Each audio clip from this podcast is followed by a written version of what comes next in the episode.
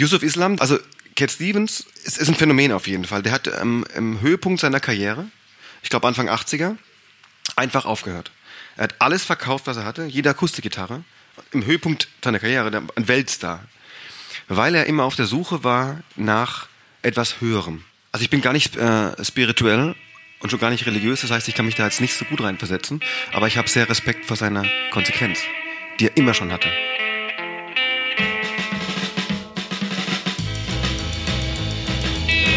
Und herzlich willkommen hier in der Bar Bobo Mittelstraße 9 in Friedrichshain.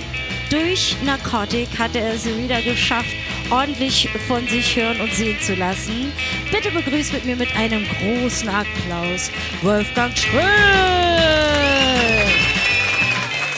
Wie geht's dir? Sehr gut, vielen Ja? Dank. Ja? Vielen Dank. Also, ähm, was ja immer ein bisschen Pflicht ist, um hier in Stimmung zu kommen, wir sind ja in der Bar. Wir trinken immer das Getränk, was unser Künstler trinkt. Du hast dir hier was gegönnt? Ein Kava. Cheers. Cheers. Zum Wohl. Ja, zum Wohl. Das ist jetzt auch schon mein zweiter, das heißt, ich bin gleich betrunken. Bei mir genauso. Macht ja nichts. Vertrag nicht viel. Also, ähm, wen das Gesicht jetzt erstmal nichts sagt, wir können ja mal die kleine Melodie anspielen, die du jetzt, ich glaube, im letzten Jahr wieder zusammen mit Yunaras und deinem weiteren Projektnamen Zenix. Genau, und einem hast- Hauptsänger, der da heißt Yannick. Ah, genau. Yannick, genau. Hast aufleben lassen. Und zwar, Genau. wie geht die Melodie? Ich sollte vorsingen? Natürlich.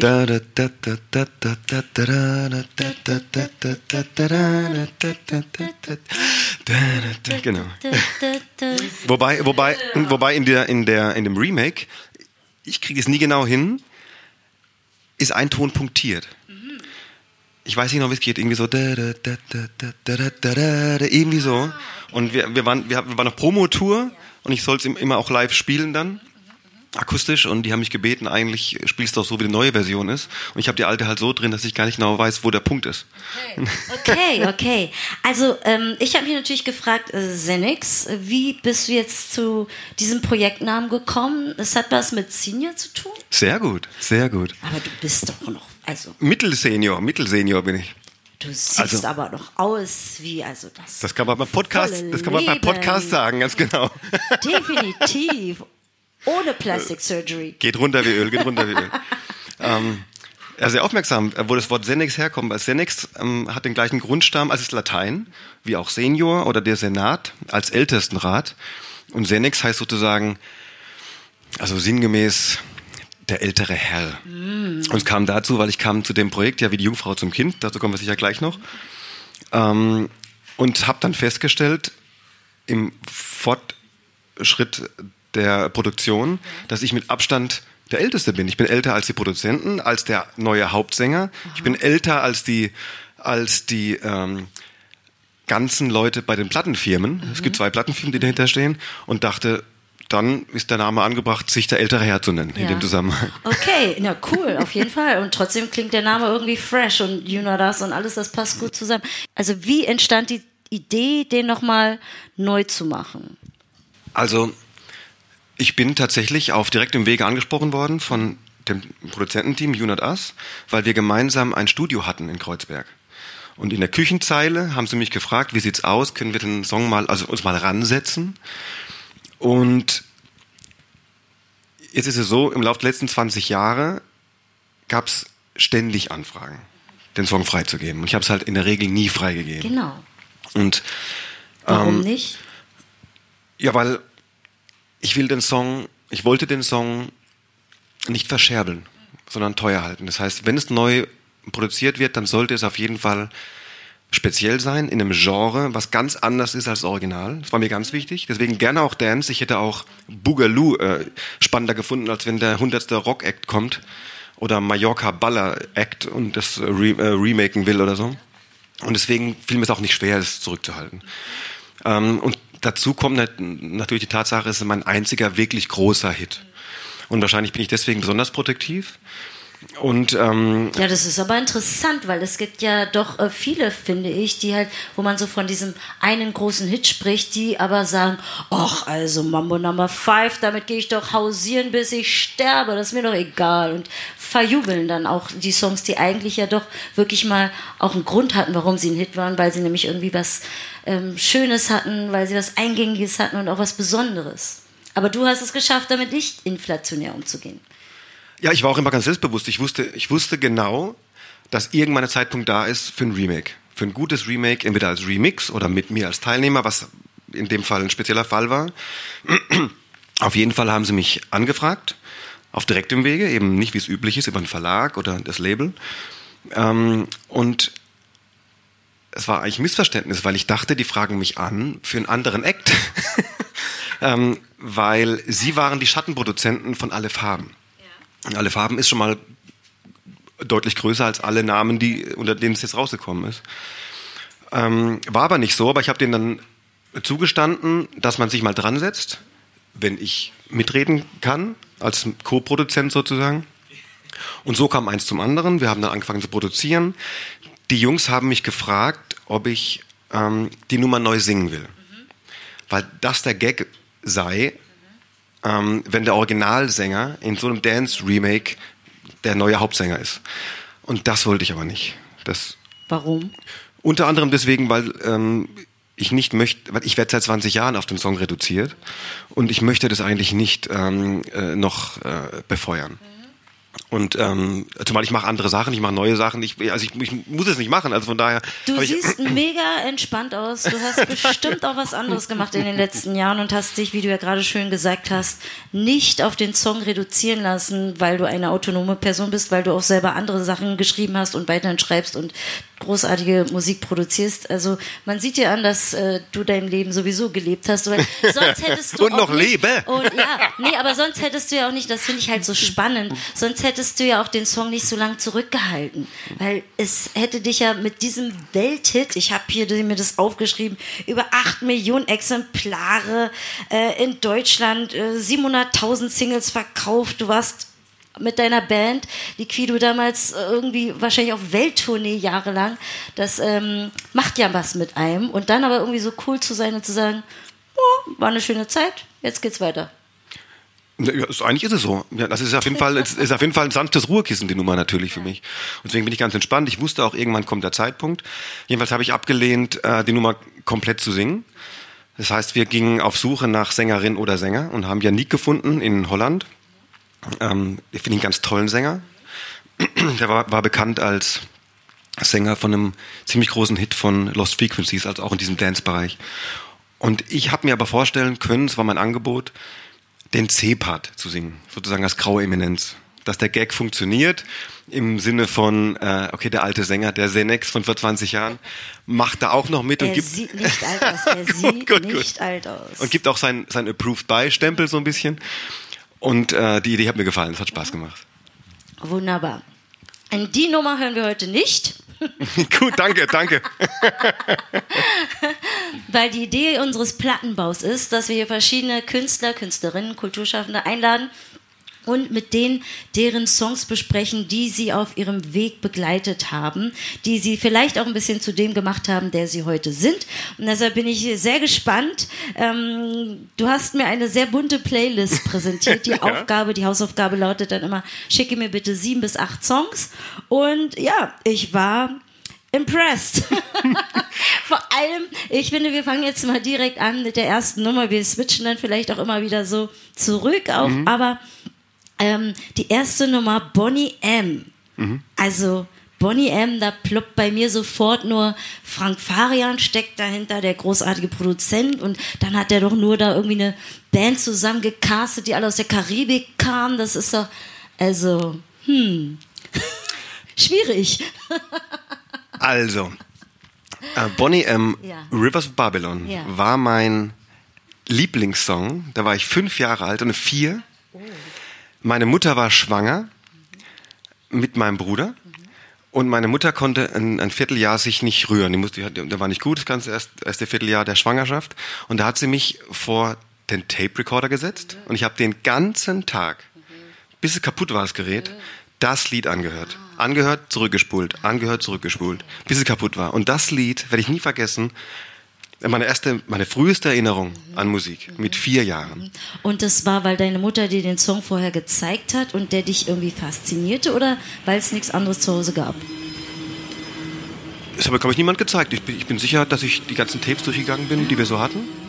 Das war jetzt nicht der Lieblingssong meiner Eltern, also das haben die gar nicht gehört, sowas.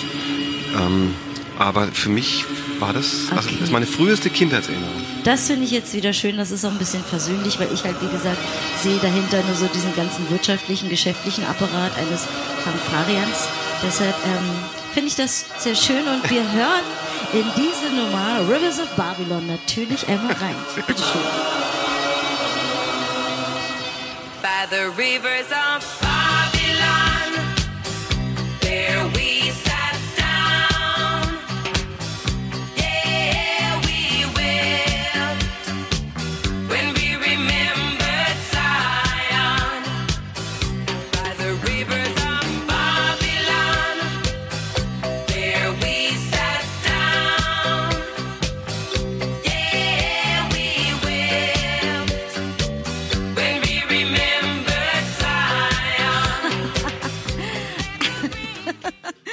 Das ist jetzt wirklich ähm, beruhigend. Ähm, Wolfgang meinte gerade selber zu mir, wir müssen den Song jetzt auch nicht bis zum Ende durchhören. Also es hat auf jeden Fall eine Entwicklung bei dir stattgefunden von 5 zu ah, 35 ja, so, ne? oder so in dem Gefühlt, Rahmen gefühlt, wir ja. uns doch, denke ich auch. Ja, okay, aber das erklärt natürlich einiges, wenn das sozusagen als Fünfjähriger der Song war, der dich irgendwie begeistert hat, dann ähm, sei es dir verziehen. danke, danke, danke. Die anderen Songs werden nicht viel cooler. Doch, doch, ein paar sind dabei. Ähm, also an dieser Stelle kommt eigentlich immer Jerry McPhill, seines Zeichens Musikwissenschaftler, und versucht noch einen Bezug zu Elvis herzustellen, hat auch eine kleine Anekdote, die er vielleicht erzählen kann zu dem jeweiligen Song des Künstlers, also in dem Falle von dir, Wolfgang, den du dir da gewählt hast. Aber Quel Dommage, Jerry ist in Spanien. Warum? Weil er dort baut mit seiner Familie. Seine Frau kommt aus Granada. Und die haben sich halt gesagt, die Winter hier in Berlin sind äh, scheiße. Das wollen wir nicht. Wir wollen jetzt nach Spanien ziehen. Also es sei ihm vielleicht so ein bisschen verziehen.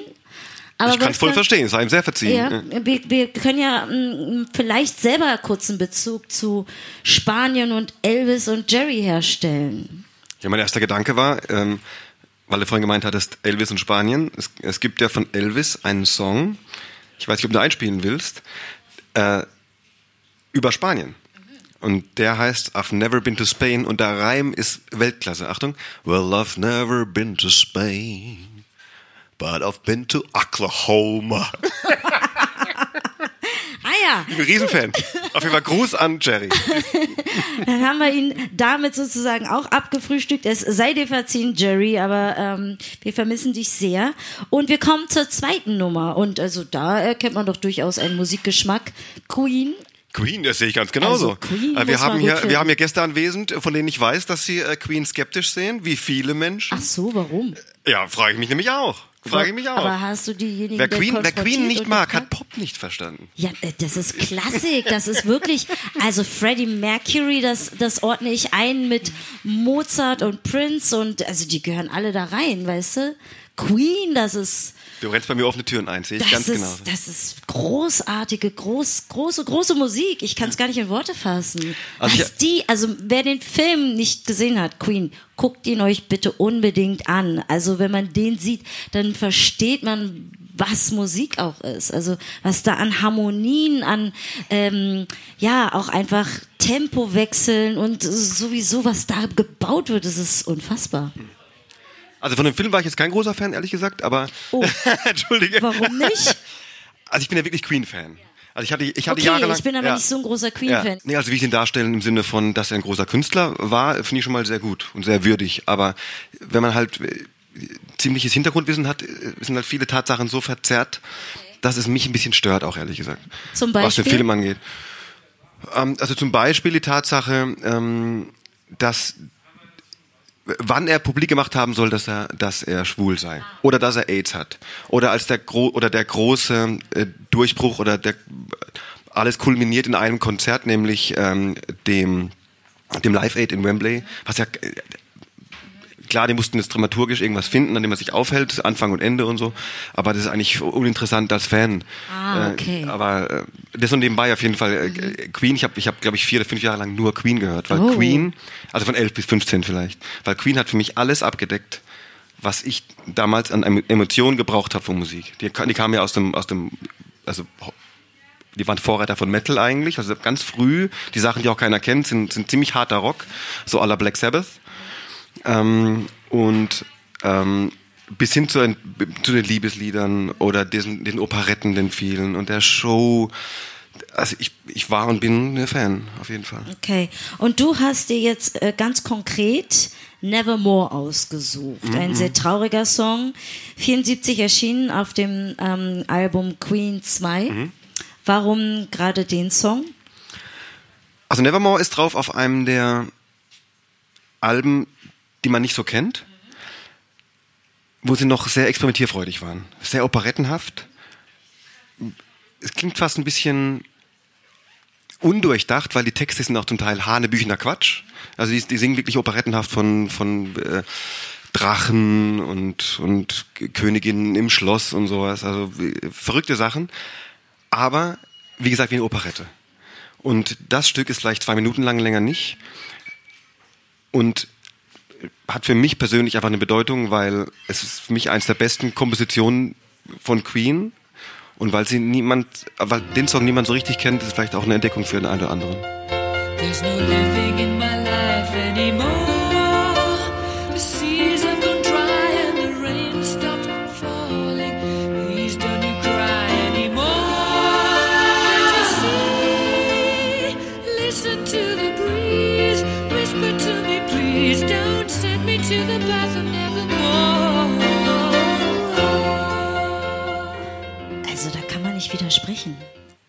Kann man das geht nicht mögen? Ganz genau. Ja, das geht nicht. Das ist wirklich, du hast es schön zusammengefasst. Das ist eine wunderschöne kleine Operette. Ähm, du hast ja gerade gesagt, Queen, von denen hast du alles quasi gelernt, die haben dir alles beigebracht. Also ich habe halt vier Jahre lang in der Zeit, wo ich tatsächlich Gitarre gelernt habe und so, nur Queen gehört. Das Mhm. stimmt. Also bis dann irgendwann Metallica kam, das kommt ja auch noch. ähm, Das ist äh, ein was einfaches, nach, was, was einfaches nachzuspielen auf jeden Fall. Ja. Mhm. Weil Queen konnte ich nie, niemals nachspielen. Nein. Okay, aber ähm, also zurück zu meiner Frage, war da schon so der Stein gelegt, dass du gedacht hast, Musik, das erfüllt mich so sehr, das ist so groß für mich. Ich glaube, das ähm, muss ich als Beruf oder vielleicht ist man da noch zu jung, aber zumindest so, das muss ich so tief in mein Leben integrieren, dass es ganz viel Raum einnimmt und keinen Platz für großartigen anderen Quatsch lässt. Ja, ich denke Queen tatsächlich. Ja. So von 11 bis, wie gesagt, 14, 15 wa- war ich einfach Fan, habe den ganzen Tag Musik gehört, habe Queen gehört und wollte gerne Musiker sein. Mhm. Ist sicher nicht von dem Kaliber, aber, aber ähm, Naja, auf jeden Fall. muss man erst war mal das- schaffen, was du gemacht hast. Ja, das stimmt, aber ich glaube, der Vergleich mit Queen ist immer zu groß. Ja, gut. Wobei, ich vergleiche mich auch ab und zu mit Michael Jackson. Ist doch egal, Zu ist doch deine Welt. so, okay, dann kommen wir zur nächsten Nummer, der dritten. Hm, kannte ich nicht, das ist eine alternative Rockband. Vier Jungs aus den 90ern. The Sweater von Weezer. Weezer ist zumindest was meine Band Liquido angeht, die einflussreichste Band. Viel einflussreicher als Queen. Weil ähm, unsere Musik war sehr leicht, vier Akkorde und, äh, und so war Weezer. Sehr dynamisch, ruhige Strophe auf den Bass, der in der Regel die gleichen Akkorde spielt wie im Refrain, wird drauf gesungen und dynamisch wird mit Bratgitarre im Refrain mit einer guten Prise Selbstironie draufgeballert. Und die Kompositionen sind Popkompositionen. Aber wie gesagt, mit, mit breitbeiniger, wir haben es immer genannt, Männergitarre. Aber das kann man nur sagen, weil es eben so ironisch ist. Liquido, woher kommt eigentlich der Name? Ähm, also das ist sozusagen mein, war mein Gedanke. Ich wollte ein Wort haben, das auf O endet. Ich mochte, ich mochte zum Beispiel Vertigo. Ich wollte eigentlich die Band Vertigo nennen. Aber es gab ein Label, ein Sublabel von Universal, glaube ich, war es damals. Äh, Das, das, das hieß so und das wusste ich aber nicht. Und dann dachte ich, okay, dann ich kann, wir können nicht eine Musiklandschaft existieren und uns wie ein Label nennen. Ein großes Label. Ähm, ich wollte irgendein, irgendein Wort, was völlig inhaltsleer ist. Was wir sozusagen, ein, ein leeres Gefäß, was wir mit Inhalt füllen. Aber ich wusste nicht, ehrlich gesagt, dass das Wort natürlich Latein ist, beziehungsweise auch Spanisch.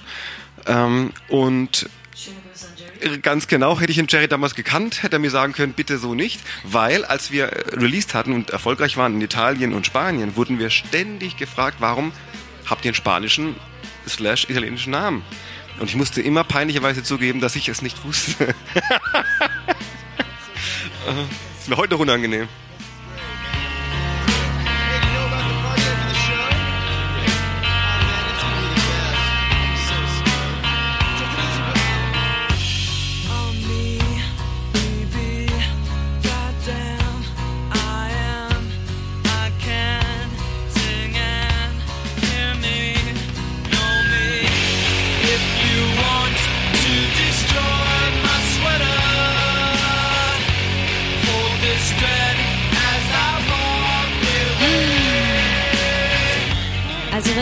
Schön finde, diese 90er Musik, man hört einfach, dass es 90er sind, oder? Ich, es hat irgendwie so dieses leicht Skater-mäßige, Stimmt, stimmt. irgendwie, also ähm, sehr gut gemacht, aber irgendwie charmant und auch irgendwie nicht ganz so perfekt. Genau, ganz fehlerhaft, sehe ich ganz genauso. Und alles, alles nicht auf den Punkt produziert. Äh, der Produzent übrigens, äh, kürzlich gestorben, das ist ähm, Rick Ocasek. Das war, der, das war der Mann hinter The Cars. Und der war der Produzent, das war sein Produzentendurchbruch, dass er die Band produziert hat. Aber das ist irgendwie schön, oder? Man wird fast ein bisschen nostalgisch. Ich meine, ich bin viel, viel jünger als du, aber Äh, äh, darauf habe ich keinen Zweifel. Man sieht es dir leider auch an. nee, nee, ich werde dieses Jahr auch 40. Ähm, oh, Beneidenswert, beneidenswert. ja, ach so, echt? Bist du schon so alt? Ja, ja. Gehst du schon auf die 50 zu? Demnächst, ja. Ach Quatsch. Sicher, sicher. Was ist denn passiert? Die- also wie bist du so jung geblieben? Tennis. Gegen, Tennis? Gegenüber übrigens anwesende Gäste. Das hält sehr jung. Ach, deine Freunde, die sind aber auch, also die sind tatsächlich wirklich jung. Also du Das stimmt. siehst ja schon jung ich aus. halte ich aber- halt mich da an jüngere Freunde Leute, ganz, sind ganz wirklich genau. So, wir kommen zur vierten Nummer. Folk aus London. Mittlerweile nennt er sich Yusuf oder Ach, sehr gut, habe ich den Namen, habe ich es doch genannt. Ich, ich war nicht sicher, ob ich das hier eingereicht habe, den äh, Cat Stevens, genau. Mhm. Ich frage mich ja immer, warum machen Künstler sowas? Also klar, dass du deinen Namen änderst, weil du projektbezogen dann arbeitest, das Ja macht gut, auch ja weil mein Name Sinn. scheiße ist. Also wenn ich besser, also ich, ich heiße Wolfgang Schrödel. Ja, ich weiß. Und, äh, und so kann man nicht, äh, so kann man keinen Blumentopf gewinnen. Ja. da Ja, da bin ich ganz realistisch. ja, aber, aber wenn man Cat Stevens heißt, der hat sich natürlich auch den Namen ausgedacht. Ja, so hieß der nicht, so hieß der nicht. Ja. Ja, also da gibt's ja auch irgendwie eine Geschichte hinter. Aber warum dann auf einmal Yusuf heißen und dann doch wieder Cat Stevens, weißt du? Ach so, seine Geschichte. Nee, der, der nennt sich nicht mehr Cat Stevens. Der, der, der ist jetzt bei Yusuf geblieben. Schon lange. Also, Yusuf Islam oder wie war das? Yusuf Islam, der, also Cat Stevens ist, ist ein Phänomen auf jeden Fall. Der hat ähm, im Höhepunkt seiner Karriere, ich glaube Anfang 80er, einfach aufgehört. Er hat alles verkauft, was er hatte, jede Akustikgitarre. Im Höhepunkt seiner Karriere, ein Weltstar. Weil er immer auf der Suche war nach etwas Höherem. Also wenn die Geschichten stimmen, die man so hört. Ähm, und hat dieses Höhere gefunden ähm, im Islam und ist so konsequent, dass er sich einen neuen Namen gegeben hat, gleich auch noch Islam genannt hat. Er hat eine muslimische Frau geheiratet, hat mit ihr, glaube ich, fünf Kinder und hat gesagt, er macht nie wieder Musik. Ich fand es immer ganz traurig, weil als ich Riesenfan war, Ende der 90er oder Anfang der Nullerjahre vielleicht, ähm, dachte ich, wenn der mal auf Tour kommt, da wäre ich in der ersten Reihe und äh, schade, dass es vorbei ist. Und irgendwann, viele Jahre, also vielleicht vor zehn Jahren, hat er als Yusuf angefangen mit der Musik zu machen. Hat eine Platte rausgebracht, die habe ich auch gleich gekauft natürlich. Und die ist auch ziemlich Cat Stevens mäßig. Ähm, aber er nennt sich eigentlich weiterhin Yusuf, nur er wird halt promoted als slash Cat Stevens, damit die Leute halt wissen, wer das eigentlich ist. Kannst du das in irgendeiner Form nachvollziehen? Ich äh, guck noch mal, wie viel waren das? Acht Millionen verkaufte Exemplare? Genau, hattest du ja. Dass man irgendwie dann auf einmal sagt, oh, wisst ihr was, ich, ähm, nö, danke, ich steig aus dem Musikgeschäft aus, ich äh, konvertiere jetzt. Weil eigentlich so Menschen, die auf der Bühne stehen, behaupte ich immer, ähm, mich eingeschlossen, haben, haben nicht nur dieses narzisstische Problem, sondern ja auch irgendein Komplex, den sie damit wahrscheinlich kompensieren. Wie kann man denn, wenn man sozusagen von allen gefeiert wird, man ist, uh, man ist schon Gott, I'm a goddess, of course, äh, wie kann man dann sagen, ach nee, wisst ihr was, ich, ähm, ich bete jetzt fünfmal am Tag. Also ich bin gar nicht äh, spirituell und schon gar nicht religiös, das heißt, ich kann mich da jetzt nicht so gut reinversetzen, aber ich habe sehr Respekt vor seiner Konsequenz, die er immer schon hatte, soweit ich das weiß. Ah, okay, das ist ein Das Charakter. sage ich, als, sag ich als Fan natürlich, aber ich, ich glaube, der war immer schon sehr konsequent, hat es durchgezogen. Ähm, was mich angeht, also ich, ich bin schon lange nicht mehr auf großen Bühnen zu Hause und das, das vermisse ich auch wirklich überhaupt nicht. Also wir, wir haben europaweit, ähm, weltweit gespielt. Nee, das geht, darum geht's mir nicht, aber du Ja. hast ja die Welle geritten. Du bist ja, Ja. geritten mit deiner Band. Du hast Ja. ja nicht gesagt so, ach, wisst ihr was, überall verkaufen wir hier Platten. Nö, nö, ach, jetzt gerade nicht. Ich, ich möchte lieber im Garten jetzt irgendwie. Ja. Also als wir aufgehört haben, war das im ganz Kleinen so, dass natürlich was wegbricht. Aber ähm, also die Bandkollegen hätten tatsächlich sich das eher zugemutet, weiterzumachen. Und ich wollte es nicht und mir, mir fiel sofort ein Stein vom Herzen. Als die Entscheidung getroffen war, ging mir es deutlich besser und habe eigentlich schnell bereut, es nicht viel früher gemacht zu haben. Äh, weil so schön es auch ist, auf, der- auf der Bühne zu stehen und gefeiert zu werden, ist was Tolles. Ähm, aber es muss schon passen und in der Form sich äh, zwischenmenschlich lohnen, um auf die ganzen Dinge zu verzichten, auf die man halt verzichtet. Und es ging ihm sicher hoch 10 so. Auf was musstest du vor allem verzichten? Also wir waren tatsächlich ständig unterwegs. Also wir haben es ja vorhin gehabt, das Thema, die meisten Leute haben uns reduziert auf den einen Song. Denen ist gar nicht klar, dass andere Songs auch sehr erfolgreich waren und wir eigentlich dauergebucht waren bis zum Ende der Band, die wir aufgelöst haben. Das ist so wie bei ABBA, so der schlechteste verkaufte Single hat sich trotzdem irgendwie noch mal so 600.000 Mal verkauft, aber das ist dann irgendwie ein Flop, weil wenn man natürlich so ein Brett vorlegt, ich wiederhole es nochmal, 8 Millionen verkaufte Exemplare, dann ist natürlich alles, was da drunter kommt, irgendwie ein Flop gefühlt. Da- da ist was dran. Da- Obwohl es ja. natürlich kein Flop eigentlich ist, ja. Da, da ist was dran. Ich, ich weiß heute noch, wie ich mich ein bisschen unfair behandelt gefühlt habe von der Musikpresse, weil damals kam ganz frisch raus Sportfreunde Stiller. Und die Verkaufszahl, ich glaube, deren Debütalbums oder Single, bin ich ganz sicher, war ca. 50.000. Das war, eine, war ein Riesending. 50.000. Äh, jeweils die Zahl, die ich erfahren habe. Und äh, abgefe wurden abgefeiert als die neuen, als die kommenden toten Hosen, die sie auch geworden sind, letztendlich von, von der Reichweite her. Und wir hatten mit unserer nächsten Flop-Single ein Mehrfaches verkauft.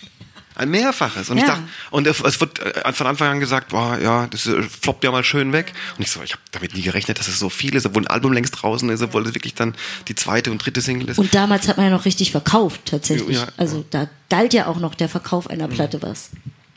Ja, aber du sagst trotzdem, ähm, dich hat das äh, Leben auf der Bühne nie so wirklich dann glücklich gemacht. Du bist froh, dass du da dich in den Rückzug begeben hast. Also ich fand immer schon spannender äh, Studioarbeit. Songs entwickeln, gerne auch mit mm, Leuten aus ganz unterschiedlichen Genres.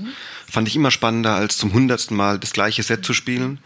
Ähm, klar, das Publikum ändert sich und die Location und das Wetter meinetwegen, aber trotzdem kann man zurückgreifen auf fünf Alben und das war's. Es ist auch eine wirklich ernsthafte Frage und tatsächlich muss man das, finde ich, auch mal diskutieren, dieses Leben als Künstler, weil es ist nicht ohne Grund gibt es äh, das Problem des, der Drogen, des Alkoholkonsums oder auch das, ähm, des Selbstmords, wie zum Beispiel Avicii, die einfach dem nicht gewachsen sind. Das ist einfach zu viel für die und eigentlich sind sie zum Beispiel introvertierte Künstler und fühlen sich deshalb ähm, im Background eigentlich viel wohler. Also von daher ähm, hat mich das jetzt interessiert, um auch nochmal auf Cat Stevens zurückzukommen. Wie kann jemand auf dem Höhepunkt seiner Karriere sagen, tschüss, ich gehe und ich konvertiere zum Islam? Ja. Das sind die aller, das sind die Größten. Wer, wer, wer das Rückgrat hat. Ein anderer, der mir einfällt, hätte ich auch nennen können übrigens, ist Bill Withers.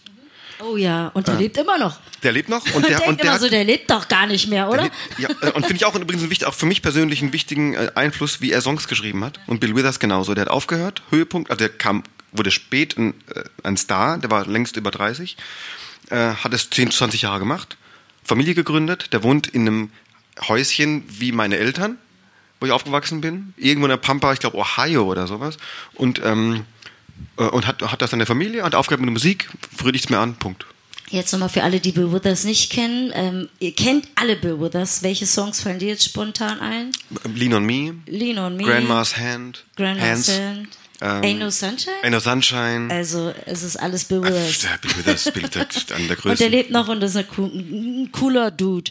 So, du hast dir aber von Cat Stevens und jetzt hören wir uns mal die Nummer an. The First Cut is the Deepest gewählt und erstmal hören wir rein und dann klären wir warum.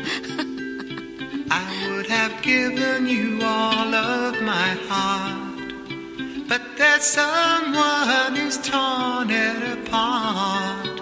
And she's taken almost all that I've got. But if you want, I'll try to love again. Baby, I'll try to love again, but I know. The first cut is the deepest. Baby, I know the first cut is the deepest. Du hast äh, The First Cut is the Deepest gewählt von Cat Stevens und mir gerade schon gesagt, das ist so deine All-Time-Favorite-Nummer, das, das gehört so für dich in dein Leben. Warum? Ähm, also äh, musikalisch, weil ich finde, es ist perfekt komponiert, ist perfekt arrangiert, ähm, perfekt produziert und textlich, also wenn man so Musik mag, ähm, und textlich passt perfekt, also oder umgekehrt, er, drückt halt musikalisch das mit aus, was im Text drin steht. Uns geben die erste Liebe, nichts, nichts erreicht die erste Liebe. Das kenne ich auch, wie wahrscheinlich viele. Und ähm, Wie war das bei dir mit deiner ersten Liebe? naja, also ich sag mal, wenn ich, wenn ich das Lied höre, denke ich tatsächlich an diese erste Liebe. Und äh, oder wie ist die Frage jetzt gemeint? Ja, genau, die erste Liebe. Ja, ja. Genau. Und auf Und- jeden Fall, äh, da ich sehe mich da, ich finde mich da wieder in dem The Lied. Das first ist cut is the Punkt. deepest. Ja, Wie ja. tief ging denn dein Cut? Also warst du so äh, die Leiden des jungen Werther und dachtest, ich will sterben? Oder dachtest du, oh Gott, das tut weh und nach drei Wochen hast du schon wieder eine andere hübsche Frau, Mädchen gesehen? Nee, ich gehöre schon eher zu denen, die länger brauchen. Ähm, und die Geschichte kann ich vielleicht sogar so beantworten, weil wir vorhin schon gesprochen haben über Narkotik. Und in Narkotik geht es textlich tatsächlich um diese erste große, langjährige Beziehung. Es war so, wir waren zusammen, dann hat sie mich verlassen und in der Zeit, wir waren ein Jahr lang, hatten wir keinen Kontakt und waren getrennt.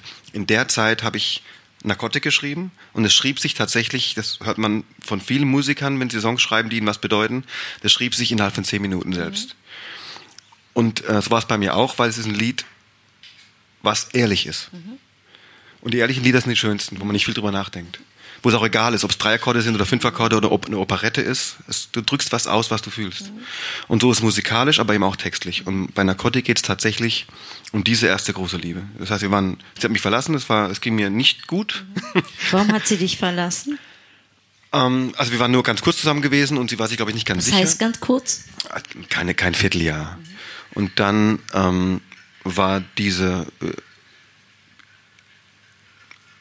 ähm, diese Phase, die nicht schön war, in der ich viele Songs geschrieben habe, unter anderem Narkotik.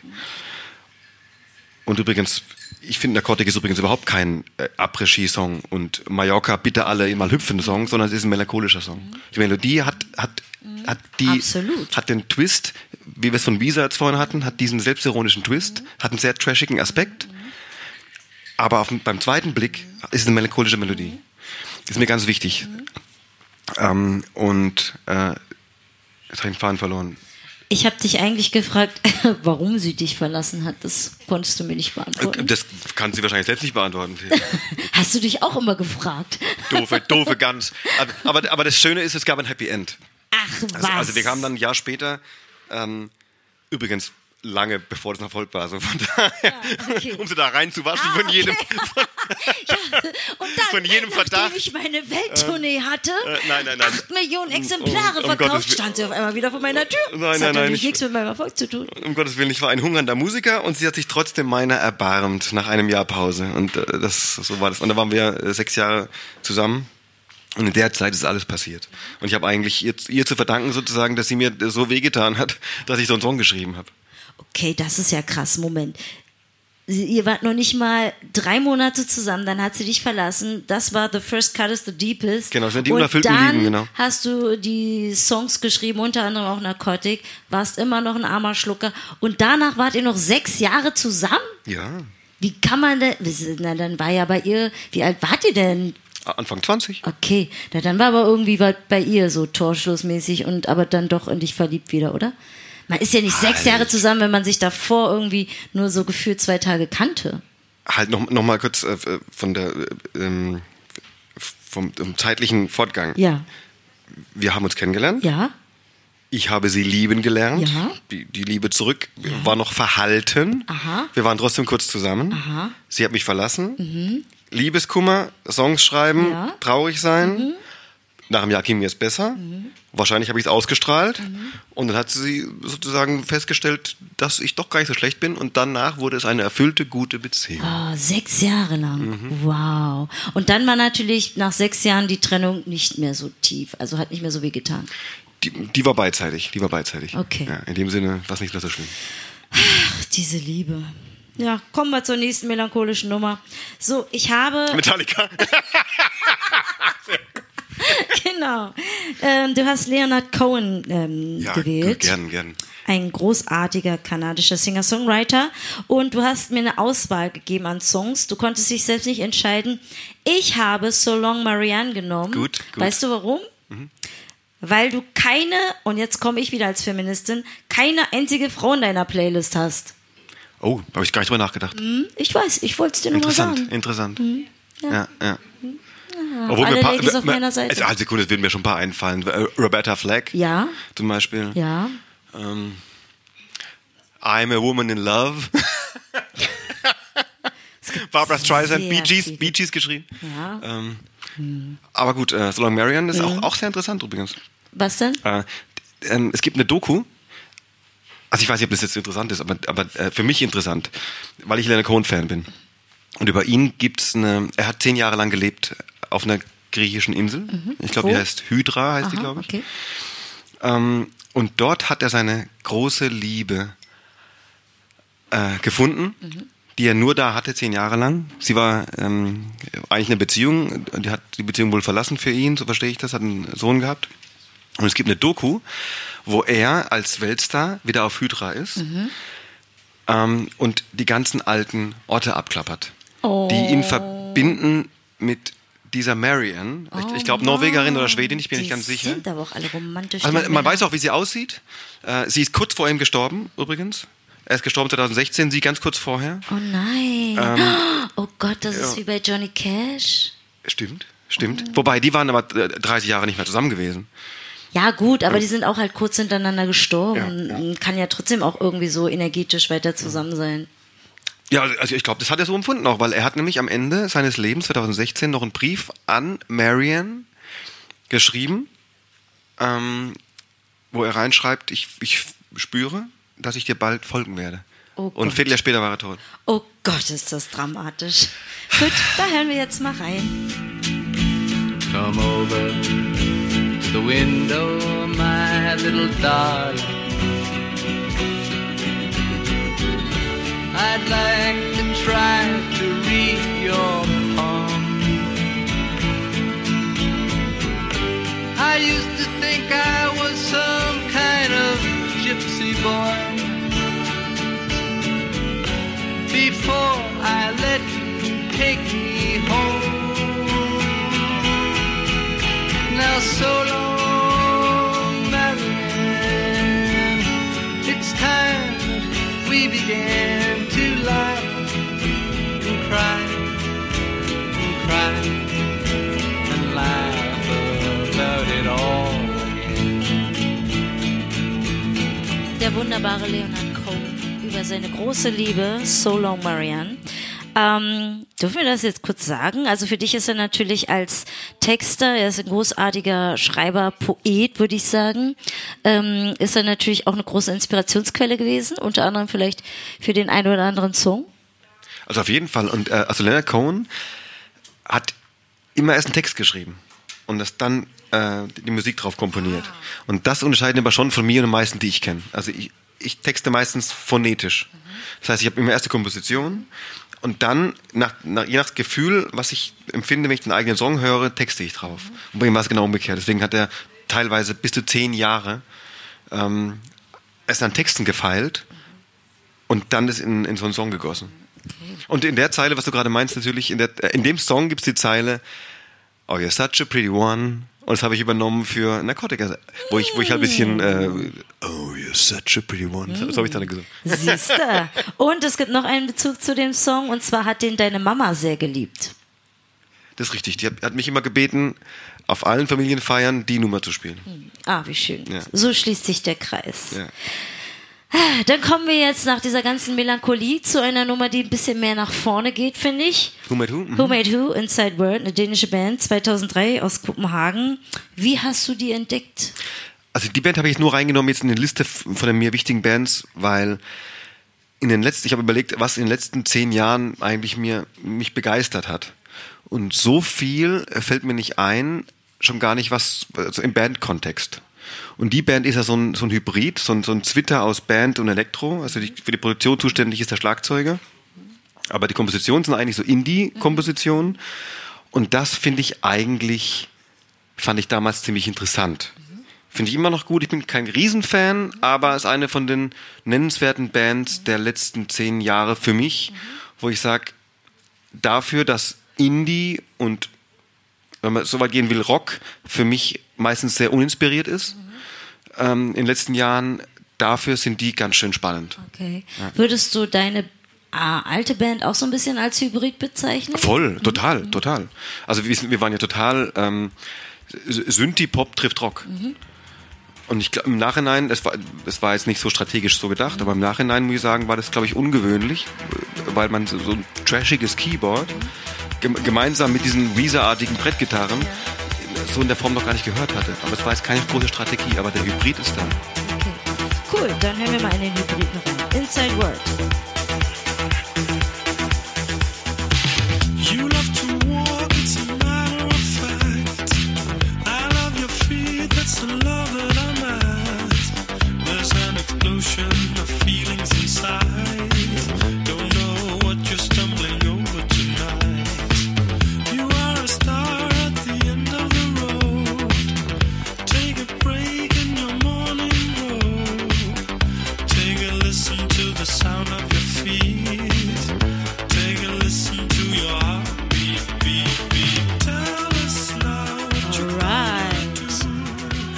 Also, wie ich soeben erfuhr, hast du tatsächlich auch die schon mal live gesehen und zwar mit deinem Kumpel, den du hier auch heute eingeladen hast, beziehungsweise der dir Schritt auf Tritt folgt, weil er dich so toll findet. Ja, wenn so wäre, wenn es so wäre, ja.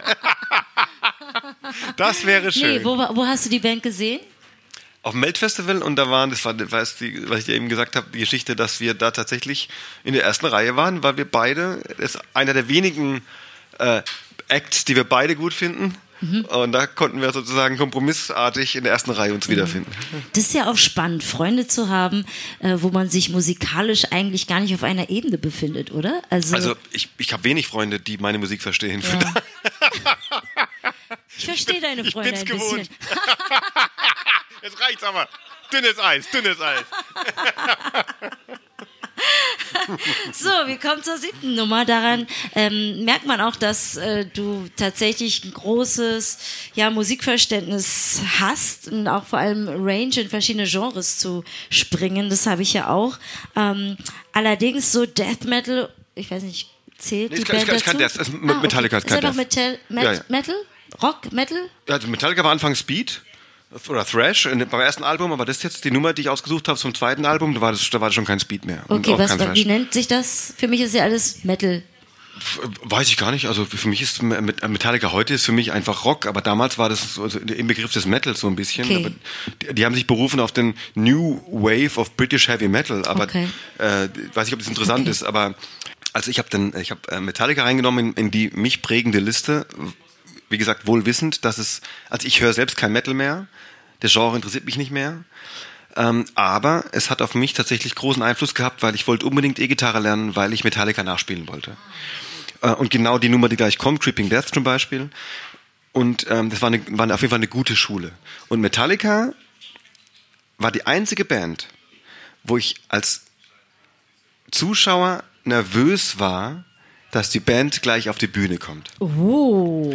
Auch- Dann musst du jetzt kurz einordnen, wen hast du schon so alles krasses gesehen? Also ich, ich habe schon ganz, ich habe schon viele krasse große Bands gesehen und auch mit denen gespielt, aber, Meta aber Metallica ist die einzige Band, wo ich wirklich Fan war. Da war ich 17 und es ist eine wichtige Erfahrung, weil ich habe, ich habe, man kann ja oft nicht verstehen, wenn Leute durchdrehen, die auf ein Konzert kommen und Autogramme haben wollen. Also hab, ich habe es nie verstehen können. Bis auf die Tatsache, dass ich einmal bei einem Konzert war und nervös war als Zuschauer. Mit 17 bei Metallica. Was meinst du, macht die Band so erfolgreich? Ich meine, die sind mega, mega krass erfolgreich. also ich würde unterscheiden zwischen den frühen Metallica und den, und den Metallica ab dem schwarzen Album, was für mich ab dann interessant, äh, uninteressant wurde. Ich, das, das kann ich nicht anhören, das interessiert mich nicht. Damals schon nicht. Aber die 80er Metallica ist so ein, so ein mathematischer Metal. Das ist, das ist, wenn man selbst Musik macht, hochinteressant. Das heißt, es ist wirklich eine Herausforderung, das zu verstehen. Darüber hinaus werden äh, Emotionen äh, transportiert, die ich in dem Alter auch kannte. Ich habe mich wiedergefunden. Und ähm, es gibt keine Band wie Metallica. Das gilt ja eigentlich auch für ACDC, habe ich heute drüber nachgedacht. Aber wie äh, meinst du, eine hochmathematische Rechnung ist das, was die da das ist machen? eine, einzige Zählerei. Das ist eine, eine, eine Zählerei, das ist, ist eigentlich ganz schlimm. Das heißt, äh, wenn du einen Song nachspielen willst, Ja. Creeping Death zum, Be Ja. zum Beispiel, obwohl der geht noch halbwegs, aber es gibt ja Songs, fünf Achteltakt. Mhm. Und dann kommt ein C-Part, der ist dann vier Vierteltakt. Ah. Dann zwischendurch gehen sie ganz aus dem Tempo raus und machen einfach nur ein Zwischenspiel. Auch Operett, operettenhaft eigentlich. Wenn man Okay. Metal mag, muss man, muss man sich mit beschäftigen. Muss Ja, man, weil wenn man es halt nicht kennt, dann hört sich für einen immer nur so an wie Schrummel, Schrummel. ist, äh, ist, ist überhaupt nicht so. Ist überhaupt nicht so. Und es gibt keine Band wie Metallica, weil es gibt so viel Schrummel, Schrummel und so viel Gegr- Gegrunze, deswegen glauben viele, alles wäre Gegrunze. In dem Falle ist es einfach hochinteressante Komposition, Okay. Finde ich. Mit diesem Hintergrundwissen höre ich mir den Song jetzt gerne nochmal an und bin gespannt, wie ich den jetzt ähm, fühle, höre.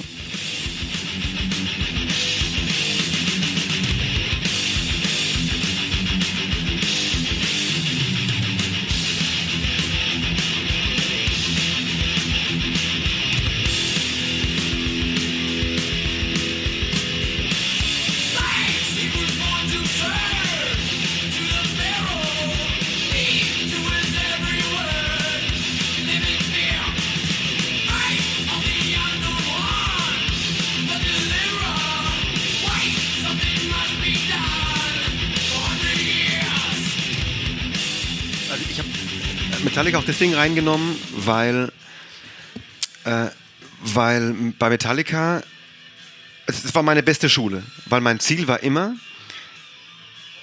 die rechte Hand beim Gitarrespiel gut hinzukriegen. Ich wollte nie ein Futtler werden, gerade läuft das Solo, hat mich nie interessiert. Ich kann kein Solo spielen, oder ich kann Solo spielen, aber nicht sowas, äh, weil es mich nicht, nicht interessiert. Mich hat immer interessiert, was macht der, der Sänger heißt James Hetfield, weiß man wahrscheinlich, äh, gleichzeitig wie ein Schlagzeuger, wo der alle vier Extremitäten getrennt äh, sozusagen äh, bedienen können muss, kann er hervorragend die, die rechte Hand bedienen, die vollkommen frei ist vom Gesang. Hat mich immer interessiert. Mit 13, 14, 15 das habe ich von morgens bis abends geübt und, und versucht hinzukriegen. Insofern war es eine gute Schule für mich. Absolut, super. Also, Ladies and Gentlemen, wir sind jetzt schon quasi beim Höhepunkt, denn tatsächlich sind wir hier beim letzten Song. Und zwar auch eine Band, die ich nicht kannte, Dark Side. Und auch wieder so ein bisschen, ja, melancholisch, aber ja, Melancholie hat ja auch was Schönes, ne? Also ich mag auf jeden Fall melancholische Musik. Also ähm, mein größter Hero, wie gesagt, ist Leonard Cohen. Deswegen Melancholie ist bei mir immer in der Musik drin. Dark Würdest du auch Side sagen, dass du ein melancholischer Typ bist? Das sage ich auf jeden Fall, auch wenn das Leute wahrscheinlich nicht glauben, die mich nur in der Form kennen, dass ich auch eigentlich gern lebe. Aber Melancholie ist, ist eine. Naja, Melancholie heißt ja nicht, ich will sterben oder am liebsten mir die Pulsadern irgendwie aufritzen oder so ein Quatsch. Also mu- musikalisch ist melancholische Musik meine Musik. Das auf jeden Fall. Und auch Metallica, was eben gelaufen ist, hat eine Melancholie, finde ich. Ähm, aber äh, Dark Side habe ich deswegen reingenommen, weil ich mir Gedanken gemacht habe, was, also wie vorhin auch schon bei Who Made Who, was sind denn Sachen, die mir jetzt aktuell, die mich sozusagen, ist gar nicht so aktuell, aber äh, die mich in dem Sinne beeindrucken, als dass es ein Genre ist oder eine Neukreation von einem Genre, was mich inspiriert. Ich habe ich hab zum Beispiel, ich habe ein Projekt im Augenblick, ähm, das heißt Cabinet, bin ein Freund von mir, Christian Bachmann. Er ist Elektromusiker und, und DJ und er macht Beats live und spielt auch live äh, Geige und schickt die durch 20 verschiedene äh, Fußschalter, also Minen. Und ich mache äh, ich mach sehr repetitiv Gitarre und Gesang. Und das ist sehr Klingt inspiriert. schon gut, wenn ich es nur höre. Ja, das ist wie ein DJ-Set eigentlich. Aber wir hangeln uns, wir hangeln uns von Song zu Song, ohne dass es Songstrukturen wirklich gibt. Ja, aber es klingt auch nach äh, vielen Harmonien und ähm, so das Elektronische, was ja auch bei Darkseid vorhanden ist. Das, Äh, Genau, und das Darkseid sehr inspirierend für mich, weil, weil das ist eigentlich auch wie ein DJ-Set. Das ist auch ein Bandprojekt aus, von zwei Musikern. Gitarrist trifft Elektromusiker eigentlich. Und was mir gut gefällt, ist, dass es Songs gibt und nicht ein reines DJ-Set ist. Dass man sich bewegen kann, aber nicht bewegen muss. Und dass die Sounds liebevoll ausgewählte Sounds sind, dass es äh, organische Sounds sind und nicht, was, nicht nur, also schon auch, aber nicht nur so digitales Brett. Im Gegenteil, sondern einfach slow, liebevoll gemachte Mischung aus, also wieder so ein Twitter aus äh, organischer Musik und elektronischer Musik. Und das finde ich inspirierend von den Sachen, wenn ich drüber nachdenke, was in den letzten Jahren mir so gefallen hat, dann gehört Darkside, Darkside dazu. wie bist du auf die Band gekommen, auf das Projekt? Wie hast du die entdeckt? Darkside? Weiß ich gar nicht, ehrlich gesagt, weil Darkside ist nicht so unbekannt. Darkside, ich glaube, die sind sogar, äh, sind die nicht sogar in Be- Berlin ansässig? Wo sind die ansässig? Gibt- Aber wo kommen die eigentlich her? Also das ist ja Nicolas Jarre, ist ein, glaube ich, Franzose, glaube ich. Chilene ist der? Oh, ich höre, ich lerne gerade. Ja, ich habe das Mikro nicht gehört vielleicht, aber bist du sicher? Ich dachte, wäre Franzose. Äh, ähm, äh, Aber er ist Chilene Chilene, also äh, und die ähm, Band gibt es auch nicht mehr? das, das wusste ich, das wusste ich tatsächlich. Die werden auch schwer vermisst, also finde ich, weil es ist einfach nur, es ist einfach so eine, eine Band, die, die ein eigenes kleines, ihre kleine Nische gefunden hat und die seitdem nicht mehr so richtig, soweit ich weiß, besetzt wurde. Also Darkseid, b- please come back. Ja, dann hören wir in diese, ähm, ah, wie hast du das genannt? Wir müssen jetzt kurz den Barkeeper hier mal zu Ende shaken lassen. Ah, wie hast du das genannt? In diese schöne, liebevolle, wie hast du das genannt? Da war so ein schönes, ein schöner Begriff. Ach, dann hören wir jetzt einfach den Song. Let's feel it.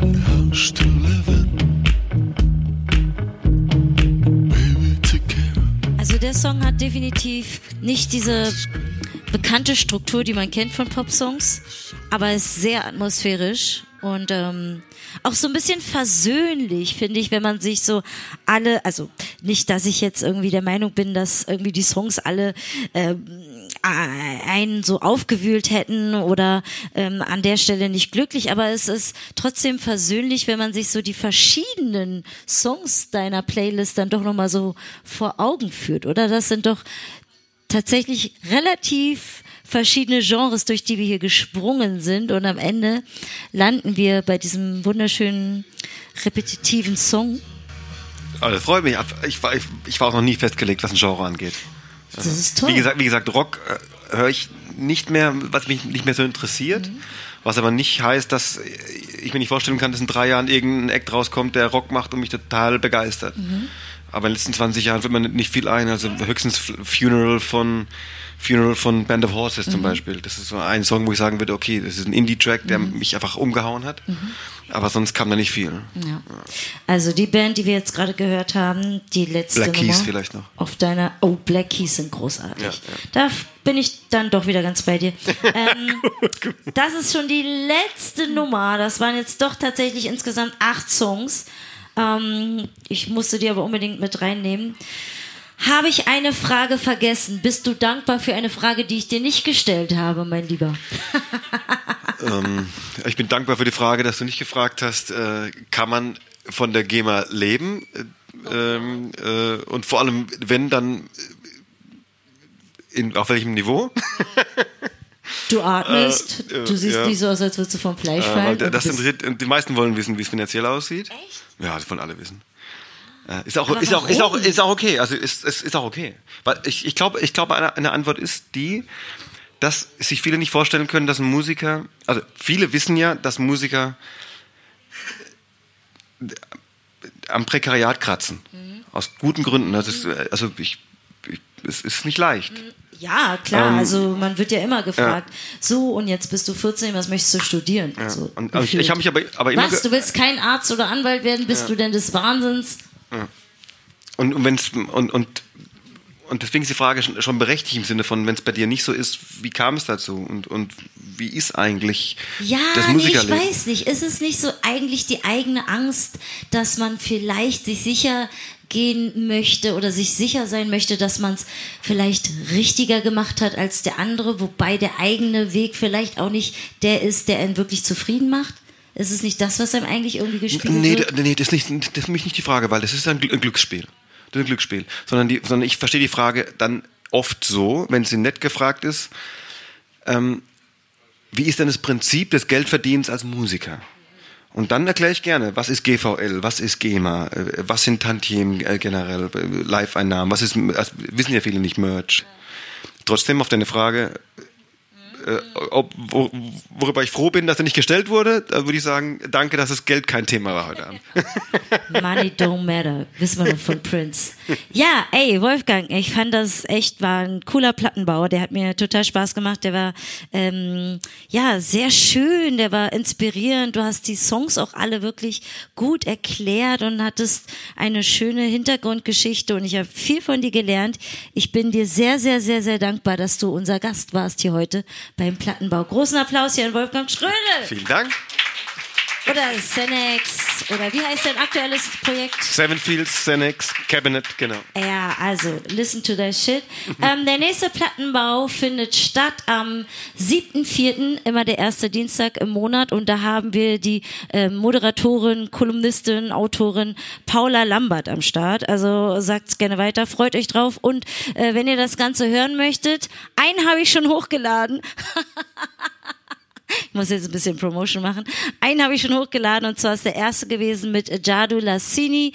Die ist ihres Zeichens auch eine mm, Sängerin, ist gerade auf Tour zusammen mit Till Lindemann von Rammstein und hat uns auch auf jeden Fall durch die Auswahl ihrer Songs ein wenig in ihr Innenleben blicken lassen. Vielen herzlichen Dank nochmal an dieser Stelle an dich. War sehr schön. Vielen, vielen Dank.